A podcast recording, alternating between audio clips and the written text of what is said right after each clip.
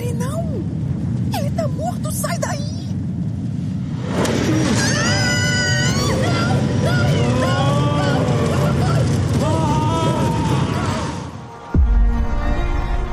Seja bem-vindo ao especial do Porão, Anéis de Poder. Meu nome é Diego Mezencio e fiquei com sono.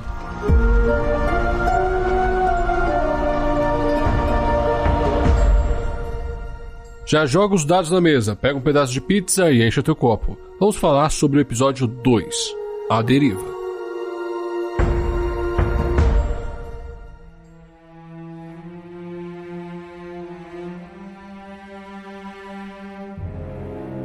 Olha, esse episódio é conflitante. Tem algumas coisas que eu adorei nele e coisas que me deram muita preguiça. Mas, antes de qualquer comentário a respeito, ressalto o seguinte: não sou tolkienista, estudioso das obras de Tolkien. Sou um leitor comum, dando alguns pitacos sobre a série. Relembrando que os casts desse especial sempre serão disponibilizados no dia seguinte à publicação do episódio na Prime Video, e será por volta das 13 horas. E como percebem, o episódio é mais curto, pois vou me ater aos pontos mais importantes do que tentar falar de forma minuciosa sobre os acontecimentos. Com isso falado, vamos comentar sobre o episódio 2, A Deriva. Começando o bloco sem spoiler, digo o seguinte: cansativo.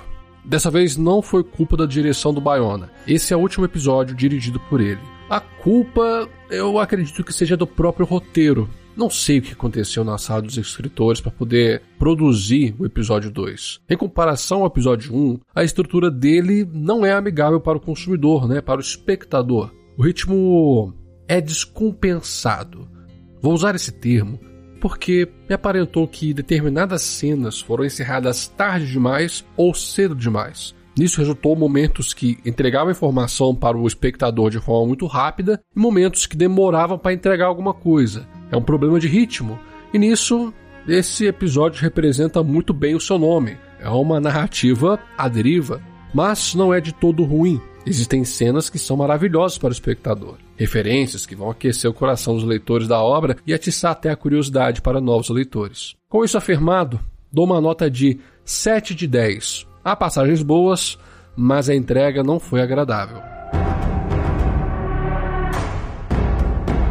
Agora estamos na zona de spoilers. Se você não viu o segundo episódio e ainda está escutando o cast, aqui é a hora de parar. Vá assistir e volte aqui para escutar o restante e compartilhar sua opinião comigo. Você foi avisado. Pois bem, comecemos pela abertura. E tem uma gente que detestou só que eu gostei bastante, porque é uma referência a Inulindale, a sinfonia maravilhosa, a grande canção, a música dos Ainur que formam a criação. Ó, oh, até rimou. e o tema de Howard Shore é muito bom. Os formatos vão mudando com a progressão da música, e na canção o Melkor toca sua própria sinfonia e podemos ver a formação de Terra Escura se espreitar na harmonia da Terra Bege. Oh, é muito bonito. E depois disso, vamos ao alto mar com Galadriel querendo voltar para a Terra-média nadando. É, eu dei risada, devo confessar. Mas o que resta é aceitar. Pois os elfos de Tolkien são seres de feitos extravagantes. Temos Finrod, que matou o lobisomem com suas próprias mãos e dentes. Fëanor, que fez a Silmarils, entrou em embate com vários Balrogs, mas foi morto por Gothmog. E Fingolfin enfrentou Morgoth em um combate um a um e conseguiu feri-lo no calcanhar. E por aí vai.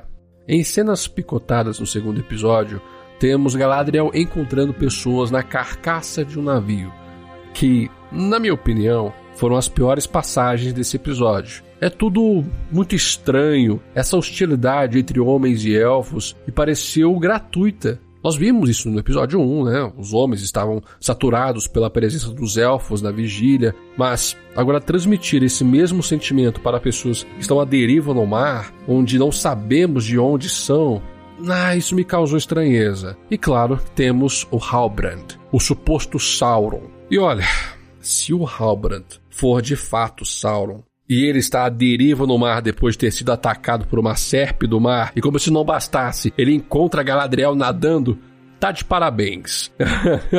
o cara é azarado demais. A maldade não compensa. E, na primeira oportunidade de se livrar dela, de deixá-la em alto mar, ele a busca. E depois, quando chega a tempestade e Galadriel afunda, ele vai lá e salva. Olha, sei lá, cada vez mais penso nisso, menos gosto da ideia do Halbrand ser o Sauron. Mas parece que a Galadriel vê algo no sujeito. Ele estaria escondendo suas motivações. E até reluta em dizer seu nome. E o episódio finaliza com os dois sendo encontrados por um navio que parece ser Númenoriano. Provável que foram encontrados por Elendil. No arco do Arondir, Bronn e Tel, foi bem curtinho. Nós vemos o elfo entrando nos túneis dos orcs, a curandeira, sem dormir, correndo até a vila que mora, para poder avisar da atrocidade que aconteceu na vila vizinha, e o menino que tá ficando biruleibe das ideias por uma suposta influência da espada. Foi só sangrar na lâmina que ela desperta. Eu não tinha sacado nisso, mas no primeiro episódio, quando o jovem que estava acompanhando o Theo espeta o dedo na lâmina, ela meio que acorda, né? Eu achei muito legal a conexão que esse episódio fez com o episódio 1. O Theo reclama com a mãe sobre os ratos abaixo do assoalho, só que na verdade eram os orcs cavando abaixo da casa. O que me incomoda nesse arco é a própria motivação do Browning e do seu filho de se esconder na própria casa ao invés de ir embora, sair correndo dali. Então eles são atacados. Enfim, eles matam a criatura e levam a cabeça para provar ao povoado que estão em perigo, então vão embora dali. Enquanto isso, o Arondir é capturado dentro dos túneis e não sabemos pelo que. Talvez sejam entes, né? Por conta que as mãos eram de madeira.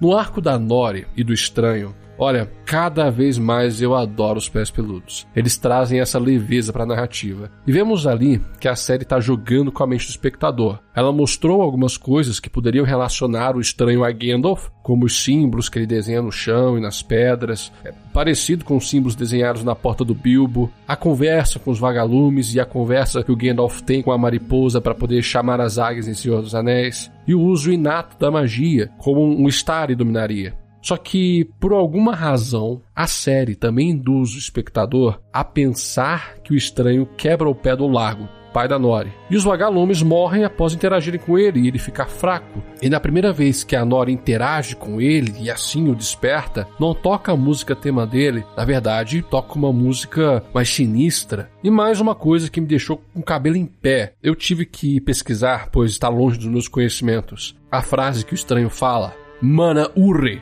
é Quenya para o que é calor.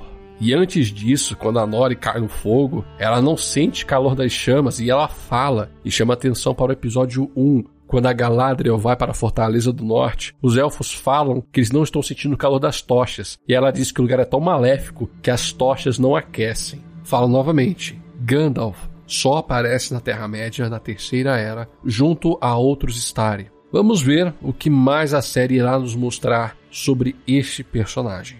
E agora vamos para o arco que mais gosto desse episódio. Elrond indo para. Mas antes dele ir para Casadum, nos é revelado as intenções de Celebrimbor, e qual trabalho Elrond deveria auxiliar a construção de uma forja poderosa. Eu gostei e odiei ao mesmo tempo. Gostei porque fizeram referência a Fëanor e a situação de Morgoth e a Silmarils. Entretanto, eu também odiei, pois eles muito bem poderiam ter colocado essa referência na sumarização feita no episódio 1, pois Fëanor só foi atrás de Morgoth porque ele pegou as Silmarils. Enfim, é o que temos. De qualquer forma, o arco de Elrond destaca o que achei cruel. Foi um soco no estômago. A passagem de tempo na perspectiva dos elfos e das outras raças. Estou falando desse trecho aqui. Se deseja me dispensar sem explicações, a escolha é sua. Onde apostar sua roupinha, Chico? Mas antes que desperdice a maior oportunidade que um príncipe anão já teve em uma geração, poderia pelo menos escutar minha proposta. Olha só isso. Esse é o propósito da visita. Você quer alguma coisa? Eu viajei até aqui para ver meu amigo, de quem senti muita falta. Sentiu? Você faltou ao meu casamento, ao nascimento dos meus dois filhos.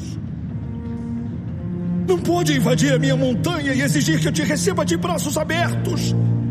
Não pode ter de volta o que você desprezou. Desprezou? 20 anos podem ser um piscar de olhos para um elfo. Mas eu vivi uma vida inteira nesse tempo. Uma vida que você perdeu. Isso foi logo após o rito de Sigintarrag. Esse rito foi uma invenção da série. Achei que foi uma adição bem-vinda. E não tem como não gostar da Dissa. O que ela fala sobre a ressonância das pedras, que é por elas que os anãos sabem qual quebrar e qual deixar quieta. Nossa, nós tivemos um lapso da cultura anã, foi muito bom. No fim, Elrond convence Durin a escutar sua proposta e levar para o seu rei, o seu pai, Durin III. A existência de dois Durins no mesmo tempo derruba o mito anão que Durin reencarnava de tempos em tempos na sua linhagem. O que é uma pena, e a série termina com os dois Durins abrindo uma caixa com algo reluzente. Com certeza é Mithril. Agora preciso fazer uma ratificação das informações que dei no episódio passado. Eu falei que Elrond não era um arauto. Eu cometi o erro. Ele era de fato um arauto de Gil-galad. Aconteceu após a Guerra da Ira, ou seja, antes de se tornar seu herdeiro e ser senhor de Valfenda. Também devo corrigir que Valfenda, ou melhor, Imladris, o primeiro nome dado às suas terras, foi feita na Segunda Era após a queda de Eregion. E no momento que Elrond é privado de comparecer a um evento em Lindon, não é porque ele seria um meio-elfo, ou como é falado, um Peredel. Ele foi privado por ainda não ser um senhor com suas próprias terras. É uma questão de hierarquia. E esqueci de mencionar algumas informações sobre a Galadriel. Ela estava em Lindon na Segunda Era, e que ela é tia-avó de Gil-galad. Ela estava lá como sua convidada, não prestou vassalagem. Portanto, nunca foi comandante das tropas e nunca sequer pensou em sair da Terra-média, pois ela queria fazer o seu próprio reino. Era uma ambição da Galadriel. Ela, ser comandante vassala de Gil-galad, é uma invenção da série para justificar o porquê ela obedeceu seu sobrinho neto. Isso me incomoda profundamente? Não, mas achei desnecessário. E é a frase que sempre estou dizendo aqui. É o que temos. E o arco do Arondir e Browning é totalmente invenção da série. Só que eu tô gostando do que eu tô vendo ali. Quero ver aonde ele nos levará. Mas agora me diga você, o que achou desse segundo episódio? Mande um recado no Twitter ou no Instagram, no arroba dados no porão. Toda última sexta-feira do mês tem cache de e-mails. E se quiser que seu recado seja lido, mande seu parecer para dadosnoporão.gmail.com. E temos um plano de assinaturas no PicPay e Catarse. Você pode escolher entre dois tipos de assinaturas. Caso se torne apoiador, você ganhará desconto na loja do Dados no Porão. E em uma delas você tem acesso ao grupo de Telegram e um cache mensal exclusivo para os apoiadores. Nós também temos um Pix. A chave é o e-mail dadosnoporão.gmail.com. Considere apoiar para fazer o projeto crescer. Sem mais, eu te vejo na segunda e não se esqueça dos seus dados. O jogo é no porão.